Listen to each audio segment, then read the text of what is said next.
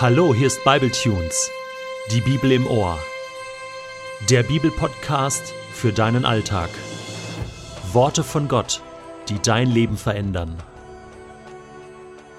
Der heutige Bibletune steht in Josua 19, die Verse 1 bis 23 und wird gelesen aus der Hoffnung für alle. Das zweite Los fiel auf den Stamm Simeon mit seinen Sippen. Er erhielt seinen Anteil mitten im Stammesgebiet von Juda.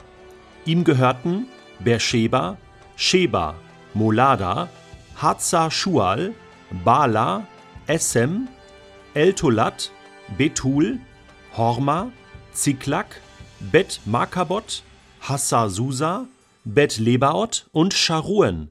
Es waren 13 Städte mit den dazugehörigen Dörfern. Dazu kamen Ayin, Rimmon, Eta und Aschan, zusammen vier Städte mit ihren Dörfern. Zu diesen Städten gehörten alle Ortschaften in ihrem Umkreis bis nach Balat Beer, dem Rama des Südens. Dies war das Gebiet des Stammes Simeon und seiner Sippen. Es wurde vom Land des Stammes Juda genommen, das für ihn allein zu groß war. Daher liegt das Gebiet Simeons mitten in Juda. Das dritte Los fiel auf den Stamm Sebulon mit seinen Sippen. Seine Südgrenze verlief vom Bach bei Jokneam ostwärts über Dabeshet, Marala und Sarit bis zum Gebiet von Kislot Tabor. Dann wandte sie sich als Ostgrenze nach Daberat und hinauf nach Jaffia. Von dort führte sie weiter östlich über Gad-Hefer, Et-Kazin und Rimmon bis nach Nea. Die Nord- und Westgrenze verlief durch Hanaton und endete im Tal Yiftach El. Zwölf Städte mit ihren Dörfern gehörten zu Sebulon, darunter Katat, Nahalal, Schimron, Jidala und Bethlehem. Dieses Gebiet erhielt der Stamm Sebulon für seine Sippen. Das vierte Los fiel auf den Stamm Issachar und seine Sippen.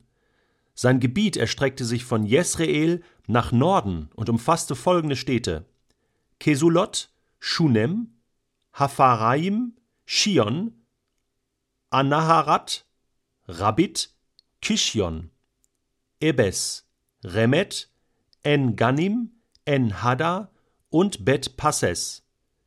Die Nordgrenze führte vom Berg Tabor über Shahasayim und Bet-Shemesh zum Jordan hinab. Insgesamt 16 Städte mit ihren Dörfern gehörten zum Stamm Issachar.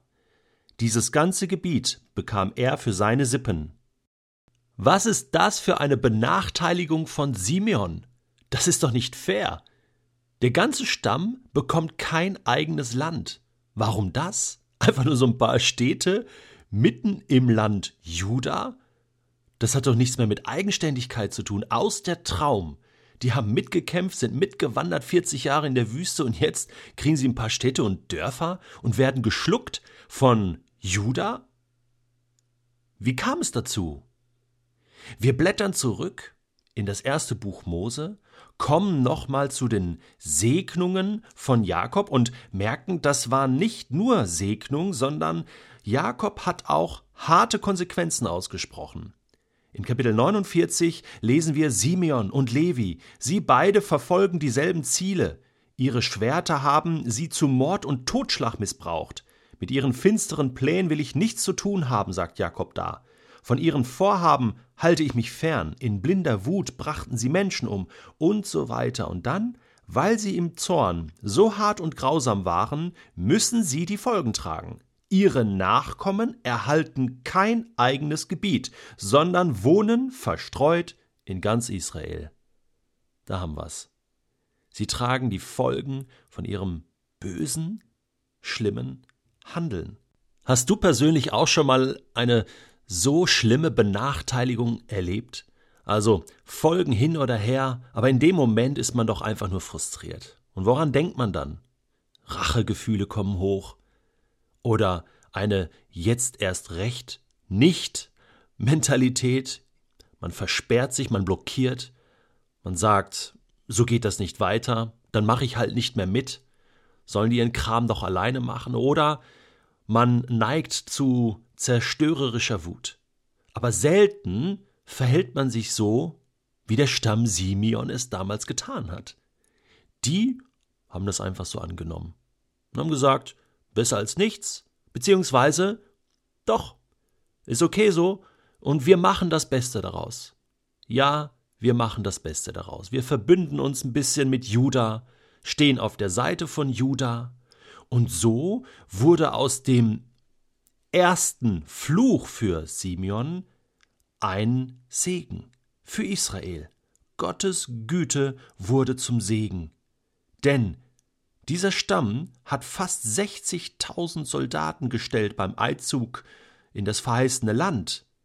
Und sie sollten das Volk segnen. Das kannst du nachlesen in 5. Mose 27, Vers 12.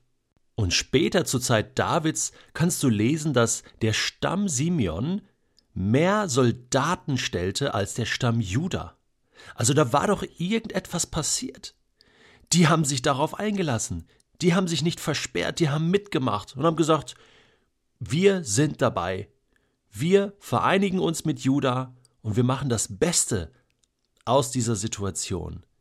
Uns soll dieser Fluch nicht belasten. Wir schauen nach vorne und machen jetzt das Beste daraus. Wir sind auch im Land. Wir dürfen auch Anteil haben an der Verheißung, auch wenn es nur weniger ist. Aber wir sind dabei. Dabei sein ist alles. Und diese Haltung wird zum Segen. Mit dieser Haltung ernten sie Gottes Segen und Gottes Güte. Und von dieser Haltung möchte ich mir mehrere Scheiben abschneiden. Ich habe immer die Wahl, entweder bitter zu werden in einer Situation oder besser zu werden. Ich habe vor einigen Wochen einen alten Freund von mir besucht. Ich habe ihn seit 15 Jahren nicht mehr gesehen. Wir telefonieren nur einmal im Monat zusammen. Mein Freund ist psychisch krank, manisch depressiv. Er muss jeden Tag Medikamente nehmen. Er ist Frührentner lebt mit einem Freund zusammen in einer kleinen WG im Ruhrgebiet. Und ich kam dahin und ich dachte, ich besuche zwei kranke Menschen, wie das so ist. Er hat auch schon einen Suizidversuch hinter sich. Und ich war erstaunt, wie die beiden ihr Leben meistern. Das hat mich total umgehauen zu sehen, mit wie wenig sie zufrieden sind, mit welch einfachen Mitteln sie leben. Es hat mich sehr herausgefordert. Dann haben sie Kaffee gemacht, Kuchen hingestellt. Wir hatten einen super Nachmittag. Und das Stärkste daran war, wie sehr sie nachfragten nach meinem Leben, nach meiner Familie, nach meinen Kindern. Sie kannten die Namen meiner Kinder, das sind so schwierige Doppelnamen, kannten sie super genau und haben gesagt, ja, sie beten für meine Kinder. Sie denken oft an uns. Und plötzlich war ich so beschämt, dass ich gesagt habe, wow, ihr seid super Freunde. Vielen Dank für eure Unterstützung. Und ihr seid für mich ein Vorbild, wie man mit eingeschränkten Mitteln doch Gott dienen kann. Und da habe ich gemerkt, das ist eine Einstellungssache. Nicht das Leben zu verneinen, auch wenn es mal eng wird oder schmal ist und wenig ist, sondern das Leben zu bejahen. Und ich habe gedacht, wenn die das können, ganz ehrlich, dann kann es jeder.